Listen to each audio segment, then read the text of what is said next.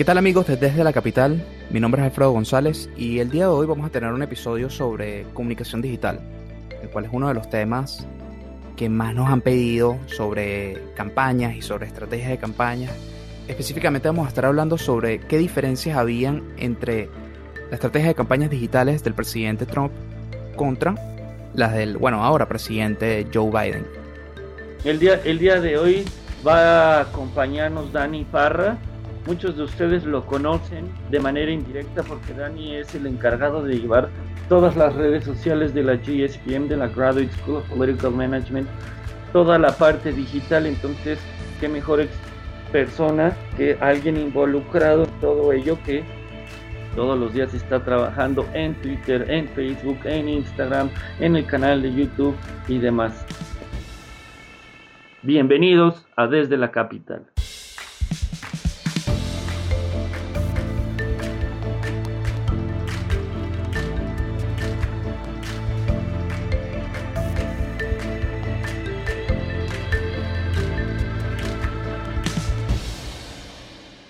Tal, Rodolfo? ¿Cómo estás?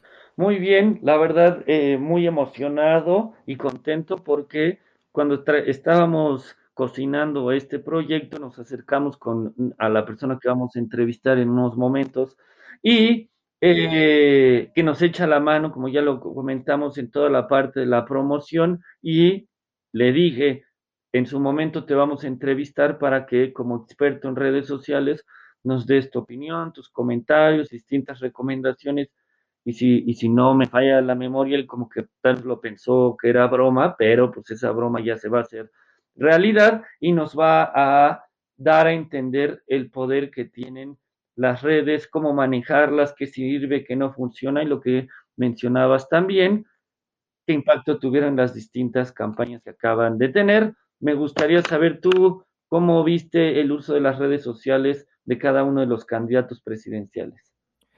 Claro, el tema de las redes sociales, digamos, viene, yo creo que el auge quizá de, de esta nueva plataforma para comunicarse con los votantes eh, comenzó en el 2008, ¿no? Con, con, Obama, que es la gran campaña, sí, la gran campaña del, del, siglo XXI, ¿no? Que, que, más o menos revolucionó la forma de, de hacer campaña aquí en los Estados Unidos.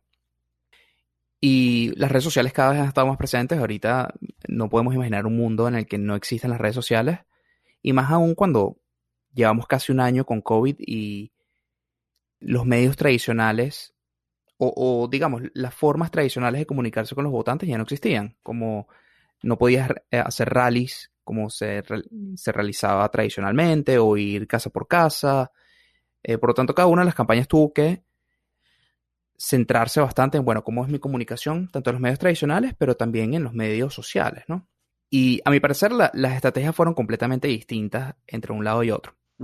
Eh, Biden desde un principio tomó el lado de vamos a tratar de ser lo más responsables posibles con, eh, con el tema del COVID, por lo tanto se encerró en su casa en, en Delaware y hacía campaña desde allá, o también empezó a utilizar este, eh, esta dinámica de, bueno, los rallies desde los carros, eh, mucha utilización de, los medios sociales también para hacer llegar el mensaje. Ahora, la estrategia de, Trump contrasta porque Trump sigue haciendo eh, eventos en persona, pero también la misma relación de él con, sus redes sociales personales es muy distinta, ¿no? Es una persona que es sumamente auténtica cuando, bueno, cuando utilizaba sus redes sociales, por lo menos con Twitter, y tanto que a veces la campaña estaba tratando de comunicar un mensaje de repente de la gestión del COVID y él llegaba y refutaba o completamente en contra de eso a través de sus medios sociales, ¿no? Pero al mismo tiempo, el hecho de ser eh, auténtico agrega muchísimo valor, ¿no? Cuando, cuando estás hablando de este tipo de plataformas. Entonces, realmente fue interesante, ¿no? Ver el contraste entre, entre una y otra. Al final, la campaña de Biden fue la que terminó siendo victoriosa. No se le puede atribuir todo a a la forma en la que hicieron la, el manejo de, sus redes sociales, pero bueno, sí, obviamente tuvo un impacto. No sé, ¿tú qué piensas? A mí me, me, gustó mucho que fue totalmente diferente en aeropuertos, con eh, social, con distancia social, con máscara. Y lo que tú dices, eh, las redes sociales fueron bien, bien importantes para comunicar y también para descomunicar. No me acuerdo dónde fue donde el presidente Trump iba a tener un rally y los TikTokers empezaron a decir, va a ir gente infectada de COVID a infectar a los demás y casi la gente no se, no se presentó. Eh, las redes sociales de Joe Biden eran un poquito más humanas, apelando a la parte emocional y eh, las del presidente más hacia ya hicimos, ya hicimos, ya hicimos, ya hicimos, ya hicimos, mucho más cuestiones patrióticas, los eventotes, eh, apelando a mucho a la parte patriótica de su presidente los necesita, la democracia los necesita, y Joe Biden más con personas, es momento de un cambio. Entonces a mí me gustaron bastante. Algo que me llama la atención, que es yo que, bueno, que hemos estado en muchas campañas, era la velocidad. Sea, terminaba un evento y ya estaba el video, pero un video producido casi de Hollywood, con tomas aéreas, con... Eh, y, y en los eventos no se veían tantos camarógrafos, con drones, con una casi casi que POV, o sea, con una casi vista desde el presidente. Entonces, la rapidez con la que se hacían todo, o sea, que sacaban el material, porque el tiempo apremia en una campaña. Entonces, eso me gustó mucho, cómo estos se adaptaron y cómo luego las redes sociales justamente también fungieron un papel muy importantísimo ya para la decisión final y la censura al presidente Trump y todo ello yo creo que, que, que, sin más por el momento, vámonos con Dani, al que nos va a explicar, ¿no? Y nos va a dar tips sobre todo el uso de las distintas redes sociales para que se vayan viendo cómo hay que irnos adaptando a la coyuntura de estas redes sociales. Es así. Sí, porque si algo nos enseñó el COVID es que todas estas nuevas herramientas y todas estas nuevas cosas que aprendimos por la necesidad de estar distanciados se van a quedar, ¿no? Efectivamente. Y entonces, si no podemos comunicar de manera personal, ¿cómo lo podemos hacer? Vamos a darnos cuenta que ahorita las campañas van a ser mucho de foros, van a ser mucho de también, ¿sabes qué red no hemos tocado? las personales, a lo que me refiero como Telegram, como WhatsApp, como el chat este de, de, iPhone, el iChat. Entonces, por ahí va a ser mucho movimiento porque ya no es el que me la manda el partido, sino me lo dijo mi mamá, mi tía, mi vecino, un amigo. Entonces, hoy las redes sociales llegaron para quedarse y son la nueva forma de comunicar sumada a los medios tradicionales. Y bueno, vamos a la entrevista. ¿Qué tal amigos desde la capital? El día de hoy nos acompaña una persona que bueno, que ha sido una de nuestras grandes ayudas para sacar adelante este podcast y que siempre ha estado apoyándonos tras bambalinas y hoy por fin lo tenemos con nosotros en el programa. Eh, está con nosotros Daniel Parra, el cual es especialista en comunicaciones. Y bueno, no sé si nos puedes comentar un poquito, Dani, qué es lo que estás haciendo ahorita trabajando para, para GW, para nuestra universidad. No, por supuesto. Y gracias, Fredo, por, eh, por invitarme al programa. Eh, ha sido un placer trabajar con ustedes y, me ha dado mucha alegría y, mucho orgullo ver el éxito que han tenido ustedes. Entonces, eh, en este momento, eh, lo que yo soy más como un vínculo, ¿verdad? Entre, eh, entre la prensa, los reporteros o productores, la gente que están contando las historias de, de, nuestra realidad, ¿verdad? La realidad política en particular. entonces conecto los profesores eh, de GSPM, de GW, eh, con eh, los miembros de la prensa para dar contexto a lo que está pasando en, ahora en nuestra realidad política y, también um, ofrecer opiniones expertas sobre lo que está pasando. bueno, y también sabemos que durante muchísimo tiempo trabajaste directamente con, con, nuestra escuela, con la Escuela de Gerencia Política, y específicamente en el área de, manejo de redes sociales, de comunicaciones digitales, eh, y bueno, nos gustaría que tuviéramos la conversación de hoy un poco orientada hacia ese tema, ¿no? Hacia las comunicaciones digitales y, sobre todo cómo en la política y en la comunicación política se utilizan y cada vez son más importantes. Me gustaría que habláramos un poco de la elección pasada de, del 2020, ¿no? Eh, aquí en los Estados Unidos, que, que si bien Estados Unidos siempre ha sido como uno de los pioneros en utilizar las redes sociales para las campañas y en el que se digamos que se vuelve uno de los mecanismos más importantes para las campañas, como vimos con, con Obama en el 2008.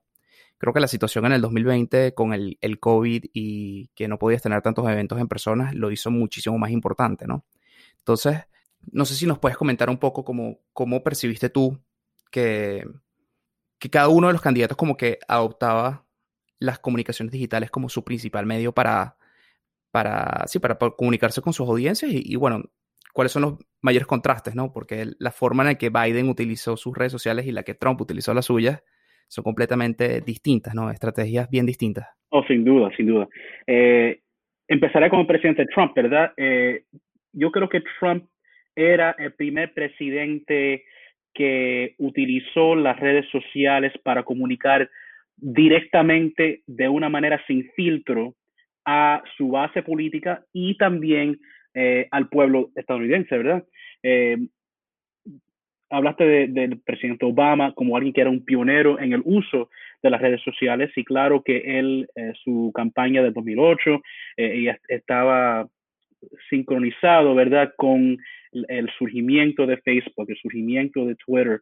Y eh, eh, la campaña de Obama sí verdaderamente exploró esos, eh, esas redes y, y las utilizó a su, a, su beneficio de una manera muy disciplinada.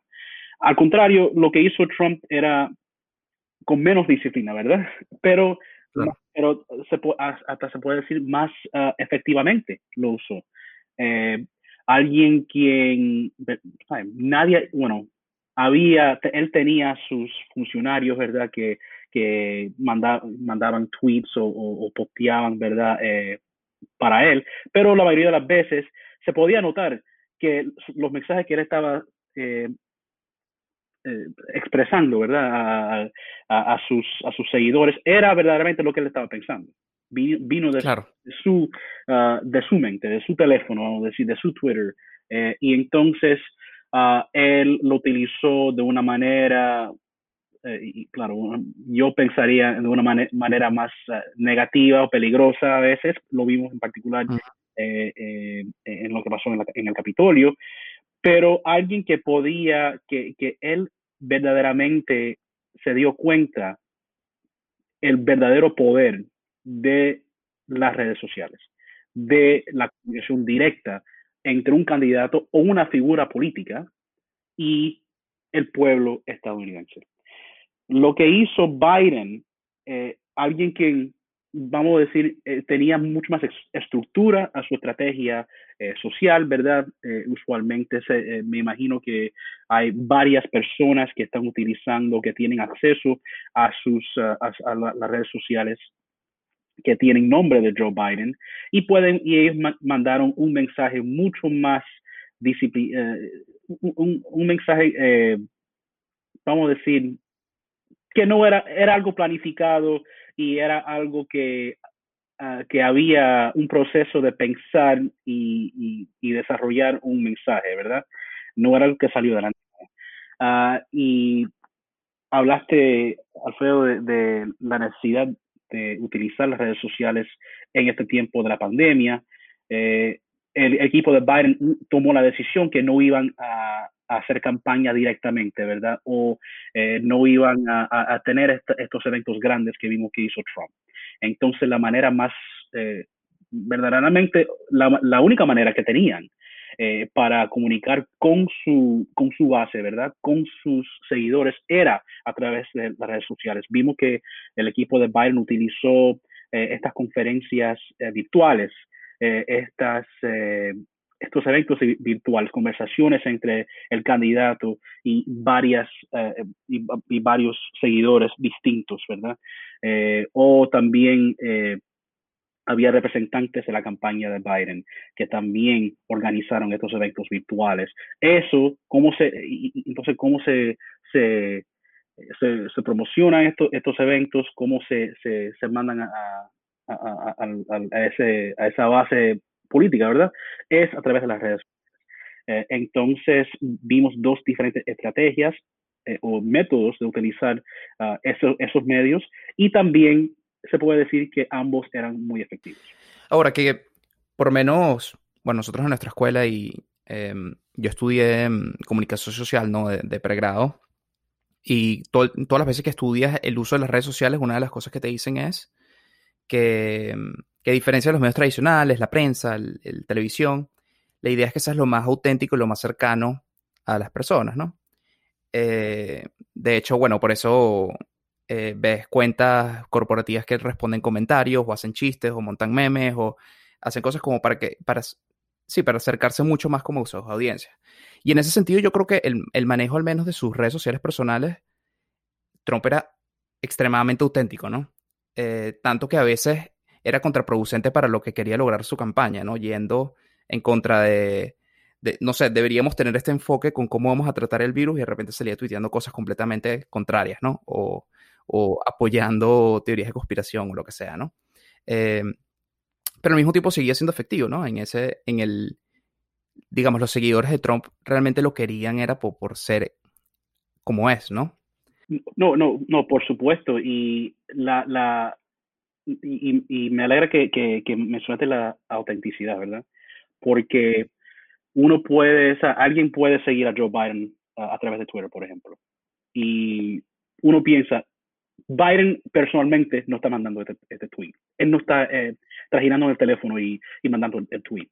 Tú ves algo, especialmente si es algo fuera de lo normal o fuera de lo ordinario, que, viene de, la cuenta de Donald Trump, y tú piensas, este tipo verdaderamente está pensando esto. Y, y, y uno hasta podía notar la diferencia entre cuando Trump estaba mandando, mandando el, mensaje y cuando su equipo estaba mandándolo, ¿verdad? Eh, como, como explicamos antes, ¿verdad? Eh, tenía su...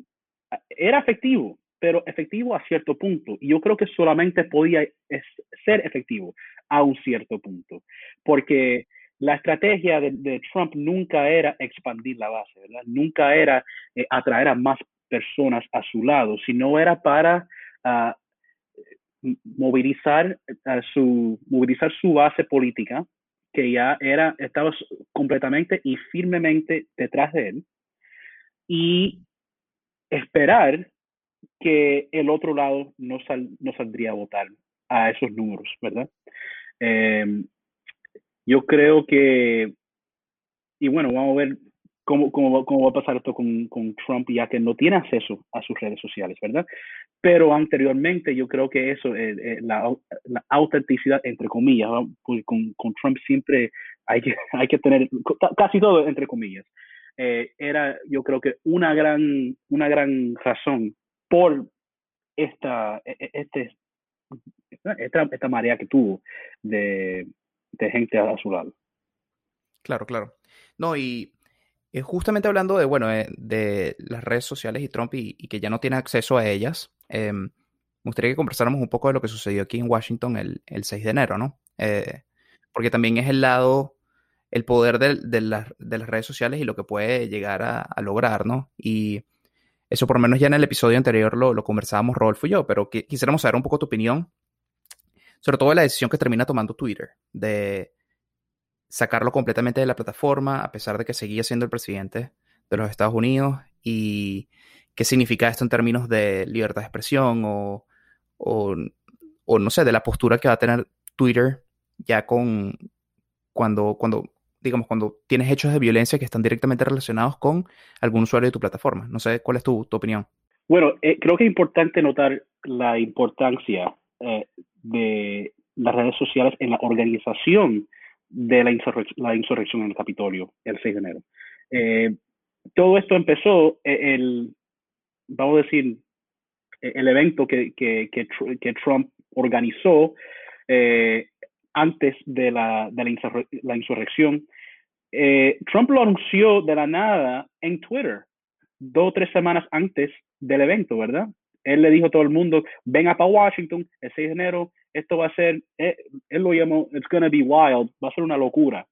Eh, y entonces, después de ese anuncio, entonces sus seguidores eh, empezaron a, organizarse entre ellos mismos utilizando redes sociales, en grupos de Facebook, creando eventos en Facebook, ya comunicándose entre ellos mismos y, ni, hablar, ni hablar de otras redes, ¿verdad? Los parlors, los telegrams, redes que, se han utilizado, Gab, se han utilizado por eh, elementos de, la derecha en, este país, en la derecha extrema de Estados Unidos. Y todo esto, eh, lo que salió, ¿verdad? Trágicamente, lo que salió de todo esta, lo que decimos nosotros los cubanos, este arroz con mango, uh, de, organiz de organización social en las redes sociales, eh, lo que surgió era, era, algo sumamente trágico.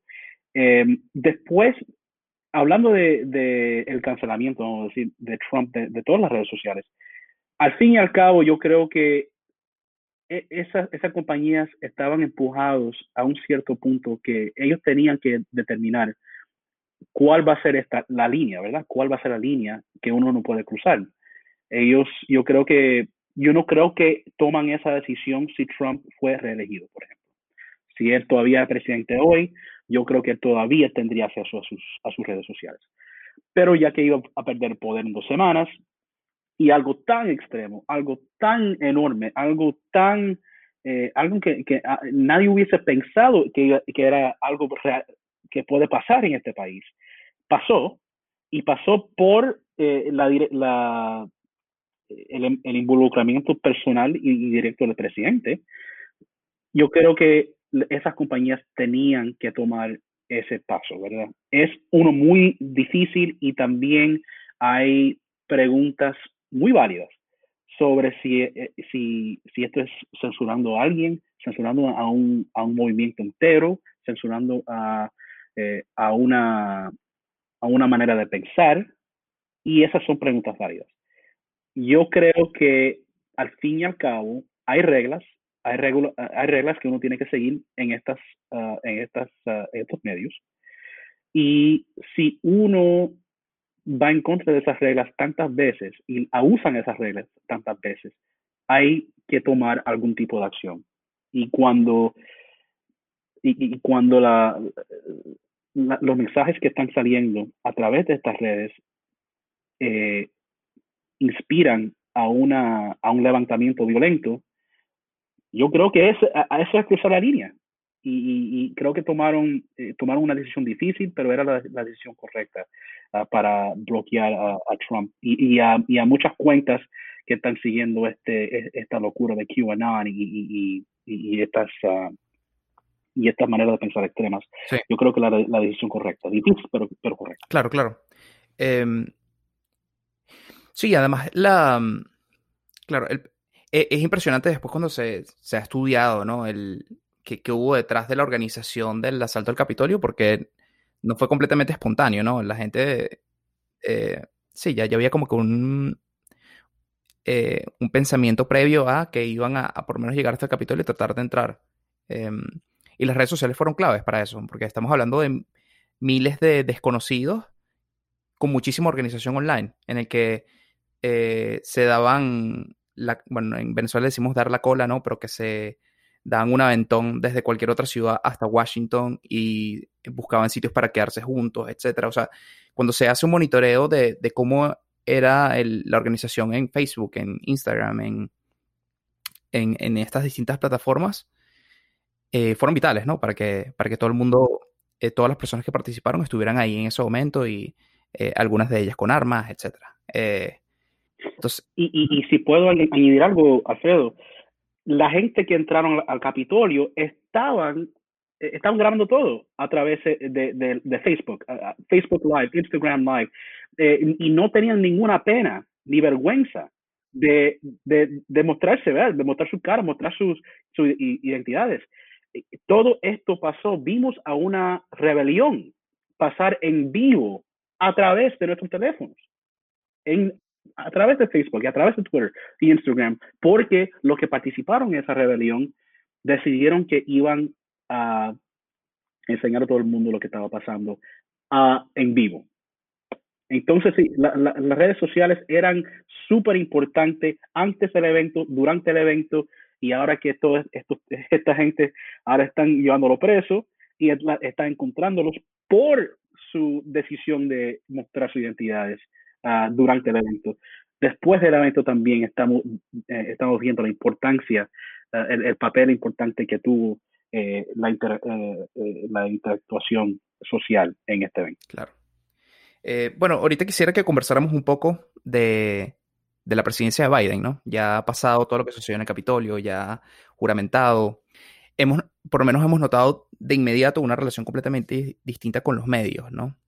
Bueno, en, los medios sociales es, evidente que no, no, es la misma relación con Twitter, pero por lo menos con los medios tradicionales también, ¿no? Y una de las cosas es que volvemos a tener los press briefings o los, eh, las conferencias de prensa, de prensa diarias en, en la Casa Blanca y sí, no, no hay un ataque constante con los medios. ¿Tú cómo piensas que, va a ser esta relación ¿no? de, la nueva administración y, y, los, los, medios tradicionales, los medios sociales?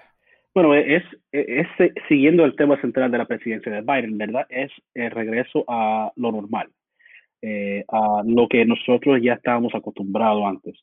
Eh, me alegra mucho que están tomando eh, esa dirección es eh, claro que es importante eh, hablar de eh, el papel que va a tomar, como dijiste, los medios tradicionales.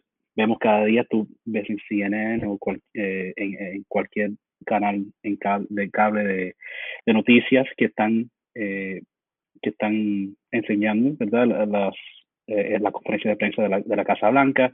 estamos viendo más acceso, creo, de reporteros de periódicos, por ejemplo.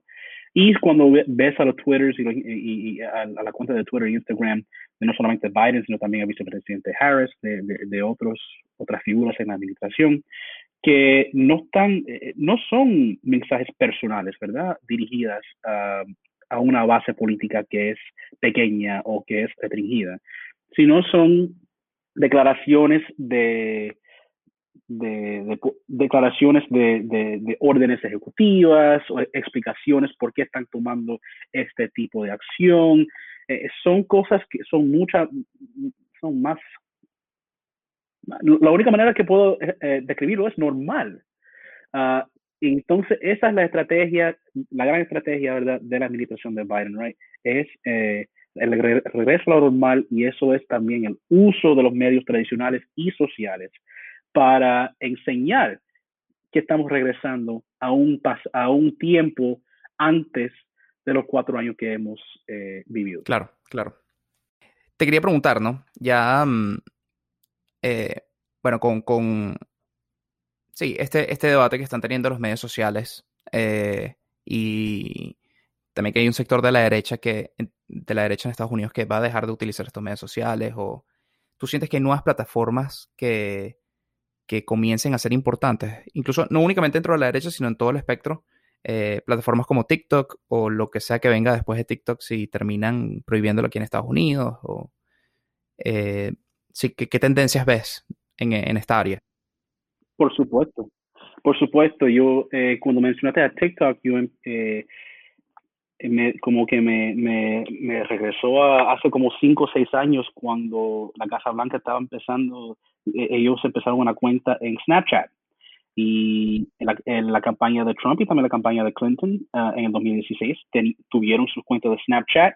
Eh, yo no sé, creo que es un poquito más difícil eh, tratar de comunicar directamente con, eh, con el pueblo americano a través de TikTok. y, no, y, y, tengo que eh, yo, yo, no estoy en TikTok, yo no, no, no sé mucho de TikTok, eh, pero es súper importante ahora. Entonces, me imagino que esto eh, va a ser un medio que, que los políticos, las, figuras políticas, en particular políticos jóvenes o de nuestra generación, um, tendrían que, que, dominar, ¿verdad? Y, y tratar de, buscar un uso para él. cuando hablamos de sectores de, la derecha estadounidense, hablamos un poquito de, de, de Parler, de Gab, de Telegram. Eso yo no creo que vas a ver a mucha gente o, muchas figuras eh, legítimas eh, en, en, esos medios, pero va a ser importante porque hemos visto, vimos después de la, rebelión de la, del 6 de, enero, muchas, eh, habían muchas cuentas bloqueadas en Twitter y en Facebook. Muchas de esas, de esas, de esas cuentas eh, se mudaron a estos nuevos medios. Y ahí es verdad que no hay mucha, no hay mucha moderación. Eh, y, puede, y, entonces ahí se puede organizar, eh, quién sabe lo que se puede organizar ahí. yo también pienso, aunque no es necesariamente eh, una red social ah, a través del Internet, pero yo pienso mucho en WhatsApp. Eh, vimos, en particular en nuestra comunidad latinoamericana, ¿verdad?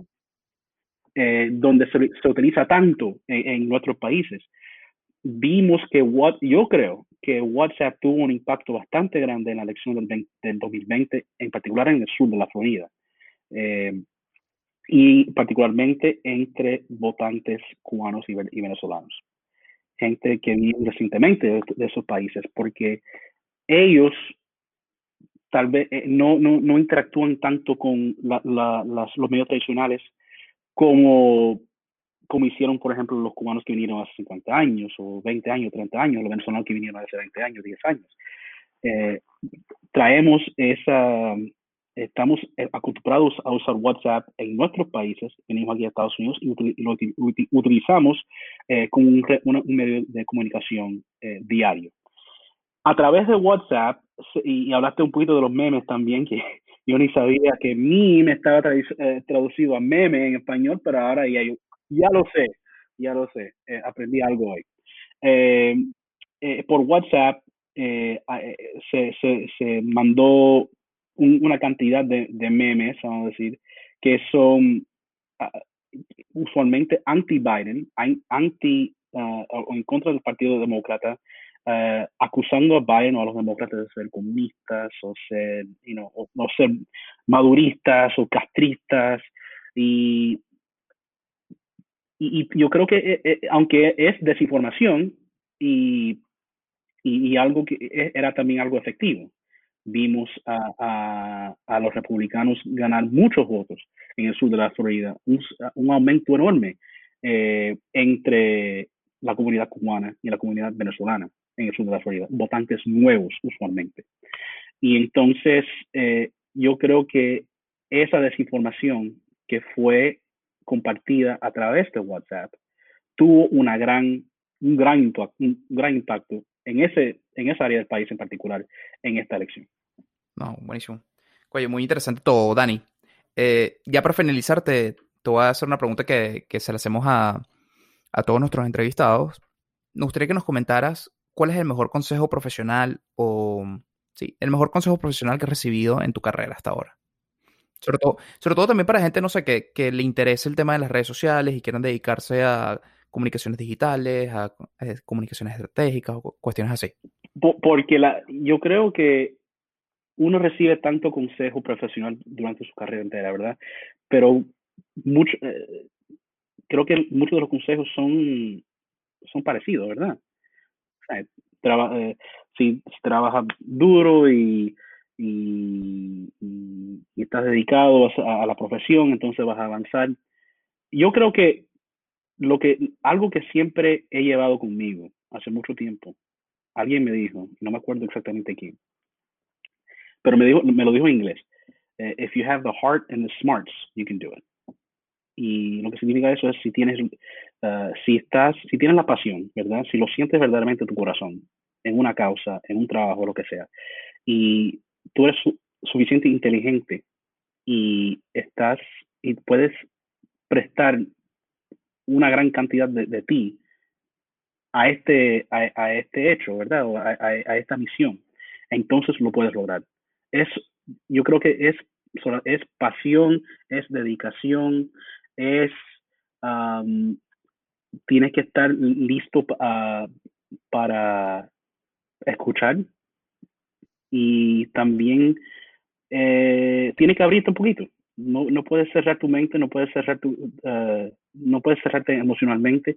Tú tienes que, que eh, escuchar a, otra gente, hacerle caso y decidir verdaderamente si, si lo que te están aconsejando es algo que, que, pueda aplicarte a ti. Entonces, inteligencia, corazón, dedicación y puedes lograrlo. Excelente. Bueno, buenísimo, Dani. Muchísimas gracias por, por habernos acompañado hoy y por bueno, toda esta discusión tan interesante, ¿no? Sobre las redes sociales y sobre, bueno, cómo está afectando la política aquí en Estados Unidos, ¿no? Gracias, Alfredo, mucho gusto y te deseo toda la suerte y que sigan para adelante. Bueno, y ya para cerrar este programa, eh, nuestra recomendación de esta semana es la película Social Network, Red Social, que no, las, es, si, tomamos, eh, tocamos el tema de las redes sociales, aquí es la historia de cómo se crea Facebook, ¿no? Desde en un dormitorio en Harvard, Mark Zuckerberg, la idea y cómo esta empieza a evolucionar, evolucionar, que hoy es un imperio en las redes sociales que tiene ya WhatsApp, que tiene Instagram, que tiene Facebook, tiene un par de redes sociales más que yo desconozco, a los que tengo que adaptarme, pero van a aprender muchísimo de cómo surge esta idea y cómo esta empieza a evolucionar a lo que todos conocemos y que estoy casi seguro que todas las personas que están escuchándonos tienen Facebook. Entonces, Social Network, red social, la pueden encontrar si no en, Prime, en Prime Video o la pueden eh, este, comprar en YouTube.